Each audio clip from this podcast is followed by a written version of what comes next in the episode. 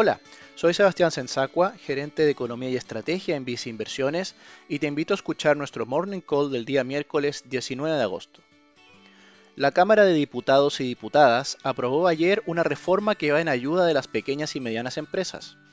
En particular, la reforma contempla una rebaja de la tasa de impuesto corporativo desde el actual 25% a un 10%, la postergación del uso de boletas electrónicas y la utilización de depreciación acelerada en la inversión de activos fijos, con el fin de disminuir el pago de impuestos.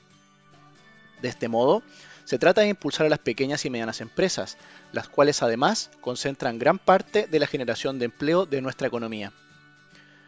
En cuanto a los activos financieros nacionales, el IPSA presentó ayer una baja de un 0,4%, destacando la caída en el valor de acciones vinculadas al sector inmobiliario comercial, como es el caso de Molplaza y Parauco, con disminuciones de un 2,12% y 1,17% respectivamente.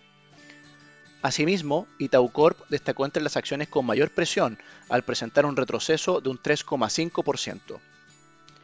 En viceinversiones, consideramos que las perspectivas económicas nacionales apuntan a una recuperación en los próximos trimestres, aunque con una alta incertidumbre. En este sentido, si bien señalamos preferencia por exposición a acciones chilenas en un portafolio diversificado, por argumentos de valorizaciones atractivas, recomendamos selectividad hacia sectores con mejores fundamentos en materia de posición financiera y exposición al dólar.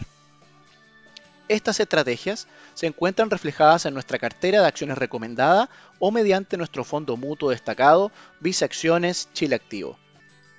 Finalmente, si quieres saber más sobre nuestras recomendaciones, te invitamos a visitar nuestra página web viceinversiones.cl o contactando directamente a tu ejecutivo de inversión.